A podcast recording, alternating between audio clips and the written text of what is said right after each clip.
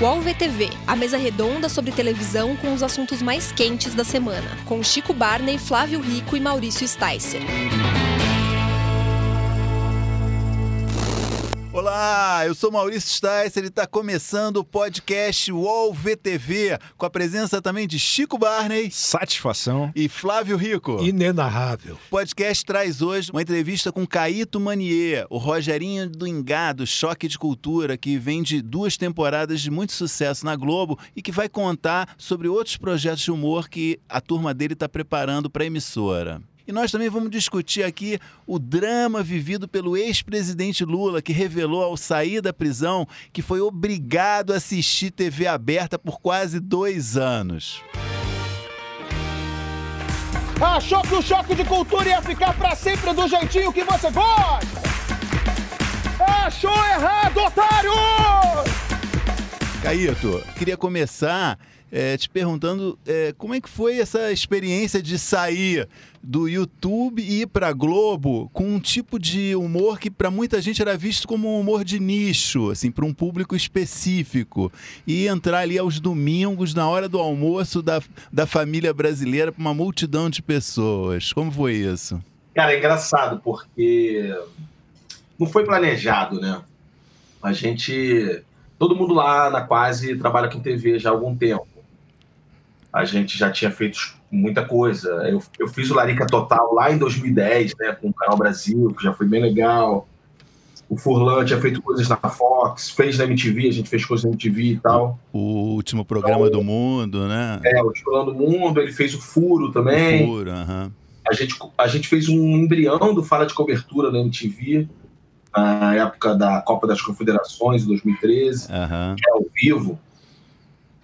Enfim, então a gente já tinha essa proximidade com a TV, né? Já gostava e tal, já conhecia. E foi o, o, a experiência de ter o mesmo formato no, no, no, YouTube e depois nos domingos da Globo, né? É um negócio bem.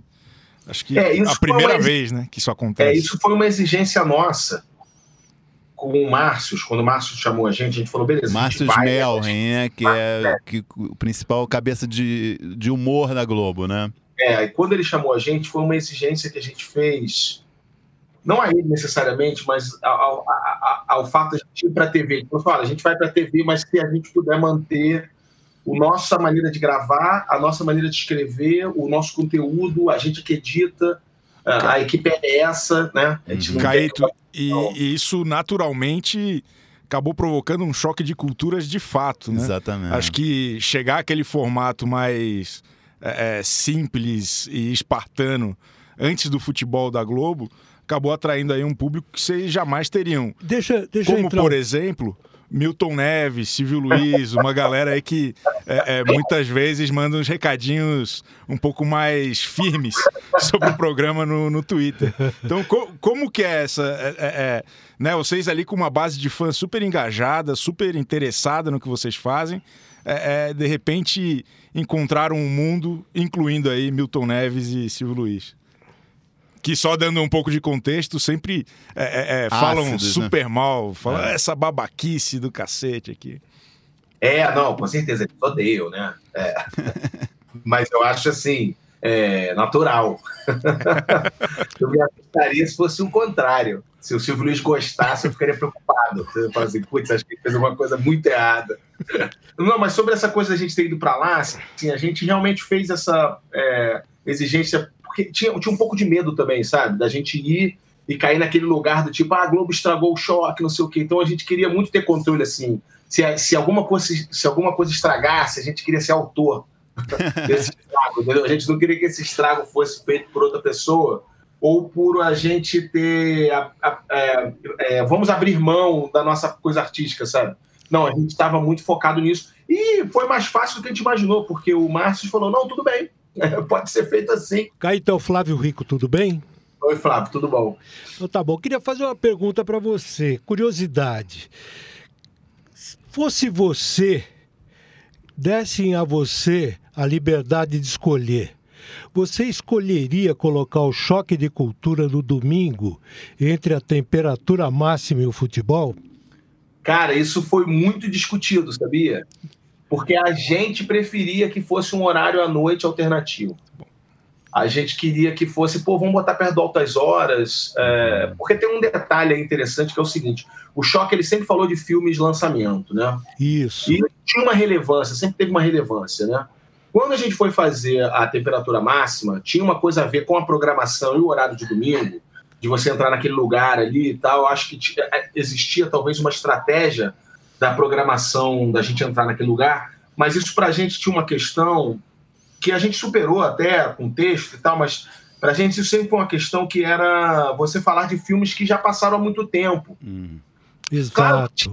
os personagens eles conseguiam se adequar àquilo porque teoricamente os personagens assistiriam a temperatura máxima, sabe? Uhum. Então tudo bem, para a gente não foi um grande problema em relação a isso, mas ainda assim a gente sentia falta de fazer os lançamentos. Por isso que a gente no nosso contrato sempre manteve a abertura de mesmo tendo uma temporada na Globo, a gente fazia uma temporada na internet também, porque aí contemplava a- as duas coisas, sabe? Hum. E realmente na Globo, para nós, ficou assim: beleza, nós vamos então procurar um novo público. Legal. Assim, não vamos abandonar o nosso, mas a gente vai procurar um novo público. Então, por isso que na Globo a gente tinha um programa de cinco minutos e a gente no G-Show exibia como se fosse o, o programa completo de 15. E vai, vai ter uma terceira temporada? Já, já tá fechado? Como é que tá isso? Então, a, a, terceira, a, a gente vai fazer a live do Oscar, né? E. Da e- internet, né? internet no G-Show. Isso é uma coisa que já está acertada. Fevereiro e tal. Aquela mesma, nos mesmos moldes que a gente fez as outras. Inclusive, na última live do Oscar, a gente deu 630 mil é, visitas, que foi. Só perdeu para a live do YouTube do Omelete. O Felipe Neto não fez live, né? Então isso já facilitou muito. Mas a gente também teve retenção de uma hora. São números muito grandes, assim. O G-Show ficou muito feliz. A gente também, né? mas eles nunca tinham tido um volume desse lá, só com Big Brother, né? Mas a retenção do Big Brother é muito pequena. Acho que é quando o Big Brother faz lançamento de. quando diz quem são os escolhidos, né? Parece que eles fazem isso via live. O Chico é o grande mestre do Big Brother, né? Eles ficam Então, bastante. Fazenda também, especialista, hein? Fazenda maravilhosa, eu acompanho aqui. A gente tem uma questão que sempre foi um problema para nós, que o nosso programa não tem break. Hum. Então o que, que acontece? O programa ele, ele, ele é caro, porque né, você bota a estrutura na Globo, ele fica caro, né? E nesse cenário atual, a gente precisa de patrocinador para fazer o programa girar. E é algo que a gente está pensando nisso para o ano que vem. É, de fazer alguma. A gente, a gente já. Porque assim, a gente sempre também foi muito cuidadoso em fazer propaganda no programa, porque uma das coisas que a gente gosta de fazer humor é citar marca. Sim. Então, você tem que tomar cuidado em, qual, em como você vai citar a marca que está te pagando, porque você ainda quer também citar outras marcas que não estão te pagando. Mas a Globo tá, tá bem aberta nessa mistura de conteúdo com, com patrocínio, né? A gente, Sim, total. a gente tem total. acompanhado no Zorra aí uma mistura total de anunciante fazendo um negócio meio porta dos fundos. Então, imagino que isso esteja no radar também. Não É, só isso- né, Caíto? A Globo está pensando em fazer dinheiro novo em todos os produtos dela. É na dramaturgia, no próprio futebol, entendeu? Você vê que o Premier é um escape para a Globo. E não daria, dentro do formato de vocês, de abrir um intervalo? Isso não é possível? Não, então, é possível, a gente até já tentou, mas a gente tem uma outra. Mas a, a nossa possibilidade maior, o que a gente gosta mais, é de trazer o, O negócio produto dentro. pra dentro da, da história. Caíto, e vocês são todos contratados da Globo como pessoas físicas. Mas Sim, vocês sim. têm esses projetos da TV Quase, como Falha de Cobertura, o próprio último programa do mundo. É, é, pós cho- choque de cultura, ou entre essas temporadas, vocês têm, têm a possibilidade de ter o, o Falha de Cobertura na grade da Globo? Ou, ou agora é, é esse núcleo de humor independente mesmo? Não, a gente fez o Falha de Cobertura na Copa América, no Globo Esporte, né? E foi super legal, porque a gente fez uma transmissão paralela no Globoesporte.com. Os números foram muito bons, eles ficaram muito felizes.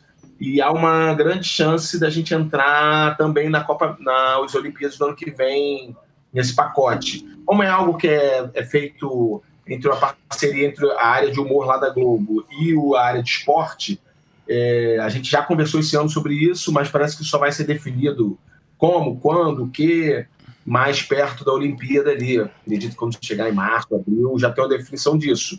Mas provavelmente vai ser uma cobertura da seleção brasileira de futebol masculino e feminina, que é o mais a onda do falha de cobertura, né, da transmissão ao vivo, e provavelmente vai ter algum programinha é, diário de outras informações, como a gente fez uma vez no Sport TV com a Olimpíada de Inverno do Sport TV.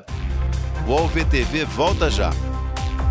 Os podcasts do UOL estão disponíveis em todas as plataformas. Você pode ver a lista desses programas em uol.com.br/podcasts. Recebe salário, faz transferência, pagamento, recarga de celular e até empréstimo, tudo sem taxa. PagBank, a sua conta grátis do PagSeguro. Baixe já o app e abra sua conta em 3 minutos. Caíto, é, você contou que você está participando da equipe que está produzindo e criando um novo programa de humor para a Globo para 2020, né? Pra, é. Uma, não sei, não se chama um substituto do, do sucessor do Tá No Ar, não sei se é isso, mas o que, que você pode contar aí desse novo programa? Tem muita expectativa, né? Pelo fato do, do Tá No Ar ter deixado uma imagem tão positiva, tantos fãs. O que eu posso dizer assim, a eu não, não, tinha trabalhado ainda com a galera do Tá No Ar, né? Embora são pessoas, alguns eu já conheci e tal, porque uma parte da redação é quem fazia o Tá No Ar. Eu tô achando muito bom, tá em alto nível, assim. É um outro lugar também que uh, o Choque de Cultura, o Último Programa do Mundo, o Fala de Cobertura, mal bem são programas que satirizam programas de TV, mas de coisas muito específicas, né? Uhum. Mesa redonda, programa de debate, ou um programa de variedade maluco. E pela primeira vez agora a gente está escrevendo, eu estou escrevendo sketch, que é algo que eu tinha muita coisa escrita.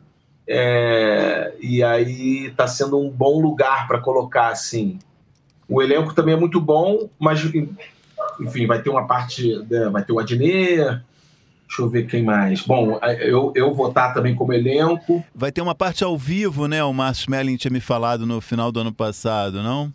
É, não, a ideia é que tenha coisas quentes. Ah, o programa tá. vai ser gravado, mas ele vai ter coisas quentes. Entendi. Já é um pouco como o Zorra faz também, né? Certo. Eles, ele já tem uma estrutura de conseguir gravar algo muito rápido e colocar. E isso na escrita a gente já tem separado é, um, é, boa, uma parte do programa, acho que um terço mais ou menos, de coisas que a gente vai colocar quentes na hora. E aí provavelmente, obviamente, a política vai ser né, muito bem contemplada. É, contemplada, até porque eu acho que, se eu não me engano, o programa vai estrear em janeiro, e nesse momento eu acho que o Zorra e o Isso a Globo Não Mostra vão estar de férias, se eu não me engano. Certo. Então eu acho que também vai cair um pouco a responsabilidade de, de cobrir essa parte de, atual nessa ideia de programa novo. Caíto, você participa também do Lady Night, né? Sim. Fora Tatá, o que que você você, qual que é a grande razão do fora Tatá, a grande o grande a grande razão do sucesso deste programa? Cara, eu tenho assim, né? Fora Tatá é difícil porque o programa é, gira em torno dela e não é uma maneira de dizer, nem é uma coisa assim é, querendo né, tecer elogios ou rasgar seda, não. É feito em torno dela porque ela participa de todo o processo de ponta a ponta. Me Desde falaram isso. Da escolha do, dos entrevistados até a edição final. Eu participei da edição também. Diz que ela se, envolve, ela se envolve inteiramente no negócio, né? Inteiramente. Não, inteiramente assim, 24 horas. Ela te manda mensagem 3 horas da manhã. Juro, pensei isso, não sei o quê. E ao mesmo tempo, a gente tem lá uma equipe que quando, desde quando a gente entrou na primeira temporada, que o programa ainda não existia, né? Era só uma ideia de se fazer um, um talk show com ela. Era eu e a Flávia Bodio no começo, com, né, com redação final, e a Tatá, né? Meio que nós três. Aí entrou, tinha o Marcão, que ajudava muito, o Furlan na época, aí o João Marcos, que depois virou redator também, o Muniz, Leandro Muniz o Pedro Antônio, enfim, formou-se uma equipe do lado ali que era toda montada em cima de fazer com que as ideias da Tatá chegassem ao final do processo. Claro que a gente colocava muita coisa nossa e tal, mas tudo passava por ela, que como ela ia defender o programa ali na frente, e o programa é gravado como se fosse ao vivo, ele não para. Ele não para. Pode cair um refletor, pode cair um negócio, não para. Tipo, E quando que ela volta, hein? por ela, eu acho que ela já voltava agora, bicho. Mas eu acho que ela tem que cumprir aí, né, a, a licença maternidade dela, até por lei, porque. Não tem ela nada é- marcado ainda, né? Agora, o que eu acho que é o, afun- o que eu acho que o Lady Night é, ele vai muito bem, o sucesso dele é porque eu acho que ele é um programa solar. Ah, legal. Solar, assim, nosso ponto de vista é olhar para aquele entrevistado de uma maneira legal, e não legal do ponto de vista de protegê-lo, não, legal do ponto de vista de que pô, a carreira dele é interessante, as pessoas que vão lá são, tem alguma coisa maneira para passar, a gente, a nosso viés é rir com a pessoa, né, e não dela necessariamente, e a Tatá também tem esse ponto de vista, né, ela gosta de se colocar naquela situação, ela prefere se depreciar para o cara se sentir à vontade, também abrir a guarda. Então, eu acho que ele acaba virando um programa sincero e, ao mesmo tempo, é, que fala para as pessoas: olha, todo mundo pode ser maluco, tá? Todo mundo é, pode também ter as suas manias.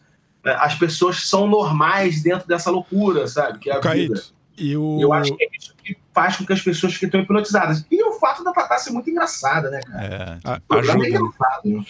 Caíto, é, só retomando o, o choque de cultura, acho que a gente fala muito que o humor de bordão perdeu e tal, mas acho que de certa forma o, o, o- choque traz isso de novo, meio que transformado em meme. Tem, tem muita frase que vocês falaram uma vez no programa e é repetido até hoje pelos fãs e, e pela galera na internet. Mas aí fica, enfim, acho que é, é meio que a escolinha do professor Raimundo dos millennials, talvez. É, mas daí, usando esse gancho, qual, qual personagem o senhor gostaria de interpretar na nova escolinha aí que, que tá bombando aos domingos? Não, você sabe que um dia eu perguntei pro Márcio, falei, pô, deixa eu fazer um Rogerinho na escolinha lá. Pô, isso é sensacional. Mas ele A, a Mas van ele- escolar, né? falou, não, cara, peraí, mas não é assim não, não é bagunça. tem que ver lá, tem uns personagens clássicos, né? Toda a obra do Escolhice, tem que, tem que ir devagar. Eu fiquei rindo, mas, mas daria, né? Você não veria, não dá, porque eles têm a ver, né? Tem, é, é um, é um universo próximo, né? É, porque é um jeito de interpretar o mundo, né? É um jeito de olhar. Então, qualquer coisa que você coloque na ótica daqueles pilotos, eles são capazes de falar, né? De um jeito engraçado. Caíto, é, vamos encerrando aqui por aqui. Queria te agradecer muito e dar os parabéns. Realmente, é, queria muito. A gente fez questão aqui de trazer você aqui para o podcast, porque acho que o choque trouxe uma coisa nova para a Globo e isso é muito importante, eu acho, para a TV aberta, experimentar, arriscar. E aqui a gente tem vários fãs seus. E, Legal. e muito obrigado aí pela conversa. Tá bom, obrigado a vocês. E olha, o, o programa novo, esse de humor que a gente vai fazer, cara, ele vai ser da pesada. Pô, bom saber. A, a, a redação tá pesada, o elenco também. Enfim, é uma. Se a gente estivesse falando, sei lá, daqui a duas semanas, provavelmente a gente já poderia contar muitas coisas. É porque tem, tem muitas definições ainda, Entendi. assim, de. Daqui a duas semanas a gente liga de novo. E já tem. Já Daqui a tá- duas semanas a gente liga de novo. Vamos. E a estreia já está marcada? Cara, eu eu, eu- é uma informação imprecisa, tá? Eu acho que vale a pena vocês checarem lá. Mas se eu não me engano, é, vai ser às terças-feiras. e Eu acho que é na última semana de janeiro, talvez seja 23. Ah, É a informação que a gente tem é essa. Então é isso. Beleza. Super obrigado. Grande abraço pra você. Sucesso. Valeu, gente. Obrigado. Também tô acompanhando vocês no Twitter direto. aí. Valeu. Olha a informação aqui pro jovem aqui, ó. Aqui tem informação pro jovem também. Não é só seu Serginho Grosma, não. Aqui tem também. Pode rodar a vinheta aí, Simone. Vamos agora ao já tradicional segmento. Três perguntas do amigo internauta respondidas em três minutos. São perguntas enviadas no Instagram UOL TV e Famosos. Começar aqui uma pergunta para Flávio Rico, feito pelo Ricardim Andrade. A Record tem planos para algum programa de humor? Que eu saiba, não. O que me surpreende porque a Record tem uma tradição no humor. No passado foi ela que fez a Família Trapo. Ela teve. A, a própria Praça é Nossa. Você viu? A própria Praça é Nossa. É um desafio isso, hein? Campeão. Superou bem essa armadilha. E teve lá Golias, teve Jô Soares, teve Zelone, Tom Cavalcante. Tom Cavalcante. Lançou Tiririca e Alexandre Frota e hoje grandes É verdade. é, é, é, políticos. Então, a Record tem um tra- uma tradição no humor, só que a partir da Igreja Universal isso foi esquecido. Talvez a Não, igreja fe- não seja tão a o favor Tom do já é, já é na fase. É, foi acho na- que foi o, É. o único grande Foi o ali, foi o né? único.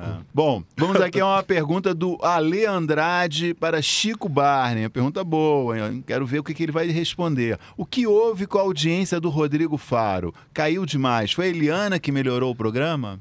Acho que são duas questões bastante importantes aí que aconteceram.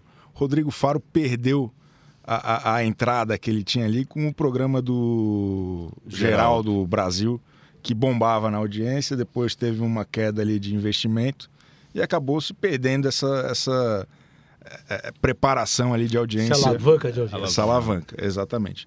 Outra coisa, cara, é que eu acho que a, a Record, infelizmente, ela está sofrendo um mal crônico de falta de criatividade. As coisas acontecem e não mudam nunca mais. Assim, um negócio que deu certo em 2013, eles continuam é, é, é, Repetindo. repetindo e, e tentando dourar uma pílula ali que eu acho que não tem a menor condição. Para encerrar, tem uma pergunta do William Castros. Pergunta ótima, mas com resposta igualmente fácil. Pergunta do William é: as últimas novelas da, da Globo prometeram mais do que cumpriram. O que esperar de Amor de Mãe? Ele já deu a resposta na própria pergunta, né?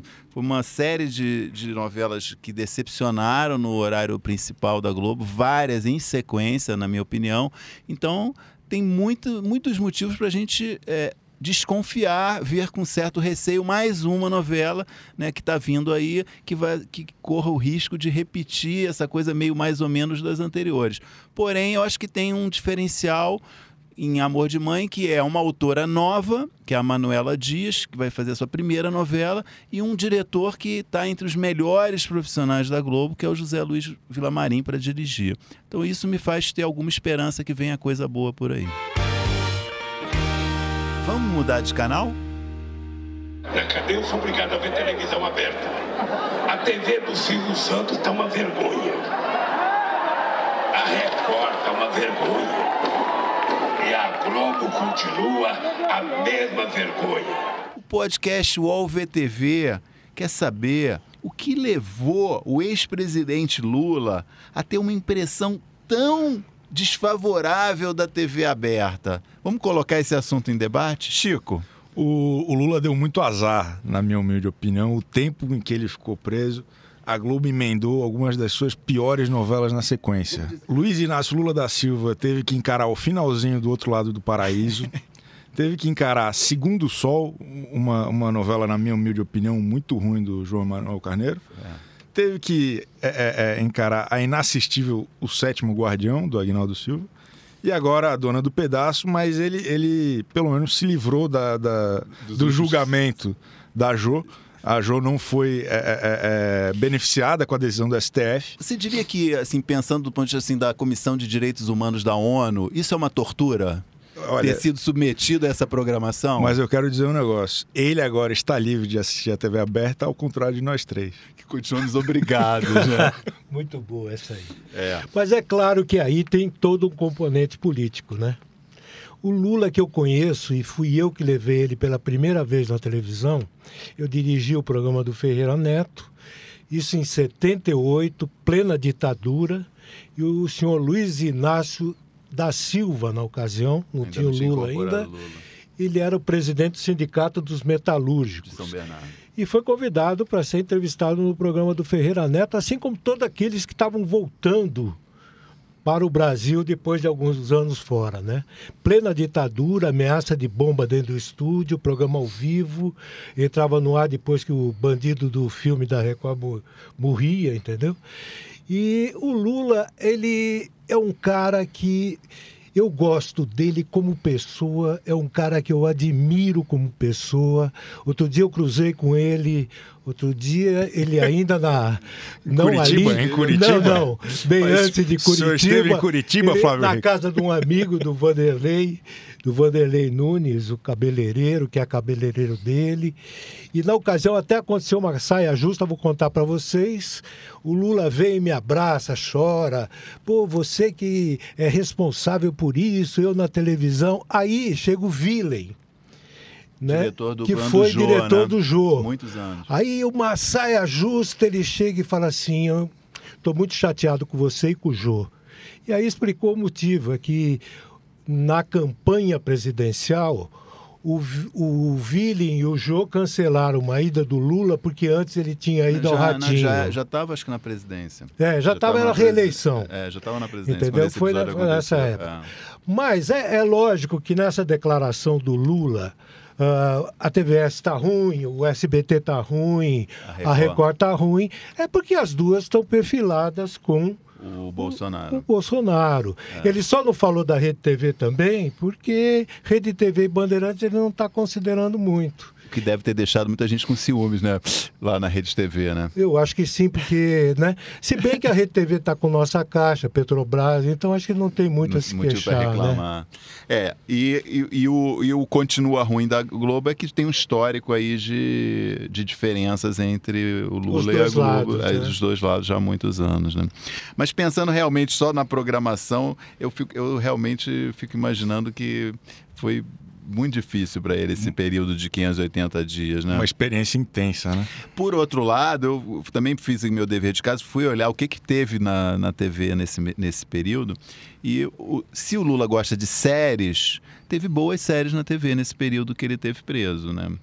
Separei Futebol aqui. também, o Corinthians dele foi campeão paulista, não foi? Teve Sob Pressão nesse período. Teve Segunda Chamada, agora ele pegou o início de Segunda Chamada. Carcereiros, que uma série, enfim, talvez ele não, não seja sido a série ideal para ele ver. É, Assédio. Cine Hollywood, várias séries boas que passaram, que a Globo exibiu nesses últimos. E uma pergunta para você responder. Pode falar. O que, que ele vai ver agora? Ah, ele provavelmente vai. Ele deu a entender que ele assiste TV paga, né? Se ele falou, fui obrigado a ver TV aberta. né? Que agora é o Netflix. É, o Netflix, o YouTube.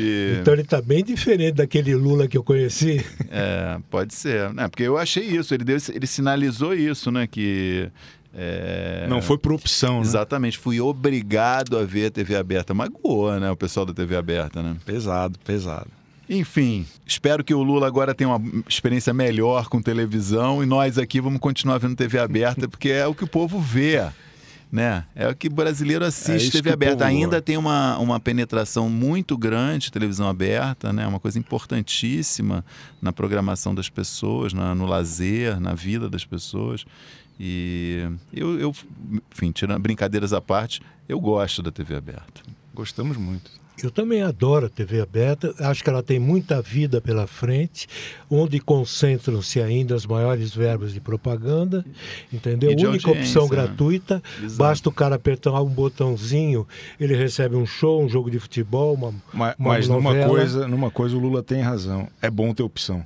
Claro que sim, lógico. mas a opção é só você mudar de canal, entendeu? E buscar onde você quer ir.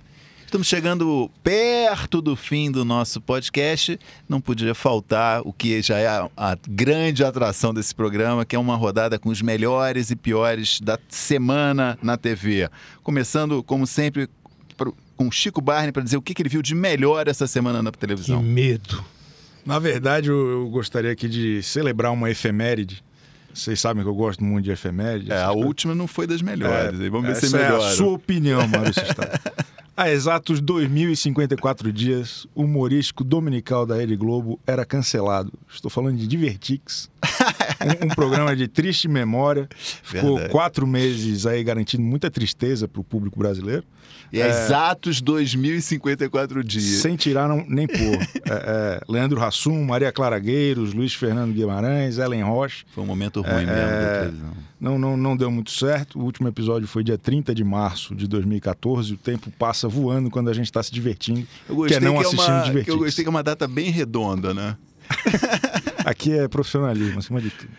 Flávio, seu destaque positivo. Positivo, não é provocação, juro, nem a você nem ao Chico. A Mora Maltner, que eu considero uma excelente diretora. Ela pegou uma novela que não é lá essas coisas na mão. Ela fez um trabalho maravilhoso. A partir da primeira cena que ela sai de uma moldura de um quadro. Para quem não sabe, você está falando da Dona do Pedaço. A Dona né? do Pedaço, diretora Mora Maltner. E eu, eu gosto muito do trabalho dela. Gosto por Avenida Brasil e gosto agora, além de outras tantas coisas. Aliás, quando é, a gente falou, é, quando eu respondi aquela pergunta do amigo internauta, esqueci de mencionar que o Zé Luiz Vilamarim dividiu com a Mora Maltner a, a direção de Avenida Brasil. Né? Exatamente. Né? Que era o núcleo do Ricardo Odd. Exatamente.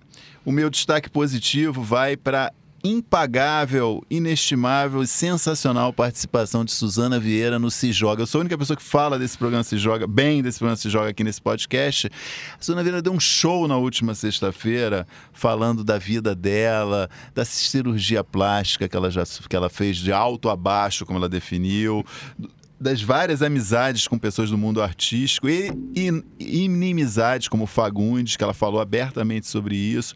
E ao final confessou que o grande sonho dela é ter um programa de televisão, abrindo uma brecha enorme para a Globo explorar esse filão. É uma pessoa Pô, impagável. Ela Suzana já tinha feito muito sucesso quando ela apresentou o video Exatamente. show uns anos atrás, né? Em 2016, alguns meses, ela apresentou quando estava depois da saída da Mônica Iose, estavam procurando desesperadamente alguém e a Suzana Vieira ficou um tempo, alguns meses, apresentando uma vez por semana o programa. Espetacular. Vamos agora aos piores da semana. Chico Barney, começa. Saiu na coluna Zapping da Cristina Padiglione na, no Agora, no jornal Agora, que a Globo colocou 81 novelas no Globoplay. Um grande acervo. E, e, bom, fui checar, fui investigar a informação e não tem nenhuma novela do Carlos Lombardi. Nenhuma. Tem Passione do Silvio de Abreu, mas não tem Kubanacan. Tem Salve Jorge da Glória Pérez, mas não tem o 4x4. Tem até a Babilônia do Gilberto Braga, até a Babilônia, e não tem Pé na Jaca. Então, acho que está cada vez mais claro é que existe um problema entre Globo e Carlos Lombardi. O cara sempre fez sucesso, salvou inclusive novelas que estavam naufragando na audiência e, e deu um, um, um boost. E além disso, acho que ele tem hoje um hype na internet, as pessoas falam muito de Kubanacan, acho que tem uma série de, de oportunidades que a Globo é, é, é poderia aproveitar e não aproveita. Então acho que é um absurdo dizer que vai investir um bilhão em conteúdo e tecnologia e não colocar as novelas do Carlos Lombardi na Globoplay. Isso é uma prova que esse programa é informação até na hora de dar opinião, né? O Chico Barney trazendo muita informação relevante. Aqui é jornalismo. Excelente. Flávio, seu destaque negativo. Olha, eu teria várias notas zeros. Algumas para as demissões que as, as emissoras de televisão resolveram escolher bem essa época do ano para fazer, né? Outra, o apagão que deu no Popstar da Globo, que ninguém. A Globo ao vivo sempre é uma tragédia. Outro, o, o, o premiado Roberto Cabrini, meu amigo, fazer um conexão repórter inteiro com a coreógrafa do SBT. A história da coreógrafa do SBT. Mas o meu, minha nota zero vai por altas horas do Serginho Grossman, meu amigo. Ele tem um programa que ele bota uma banda lá em cima.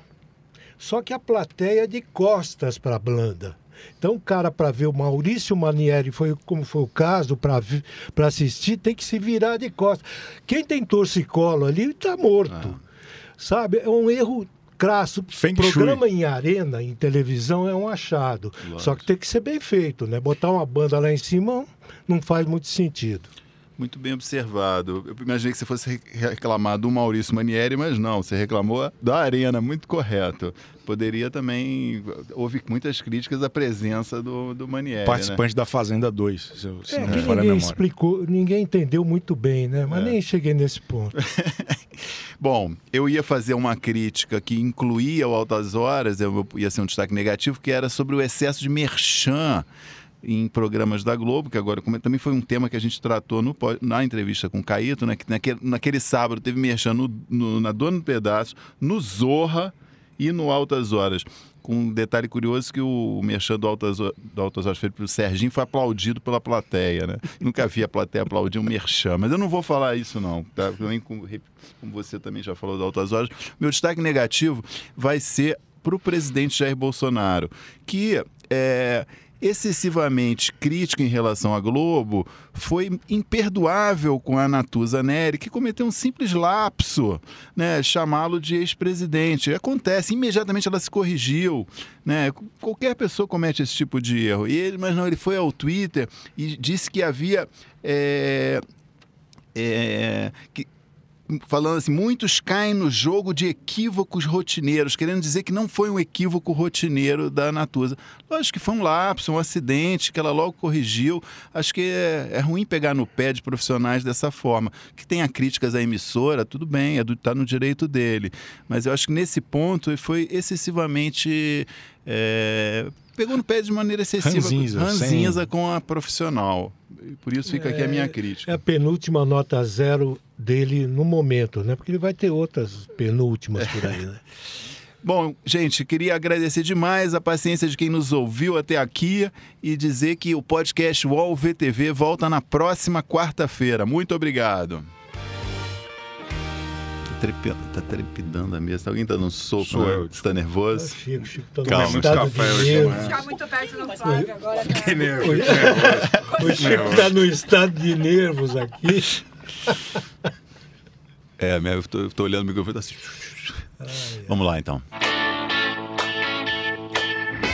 O AlvTV tem apresentação de Chico Barney, Flávio Rico e Maurício Sticer, edição de áudio de Amer Menegassi e coordenação de Débora Miranda e Juliana Carpanês.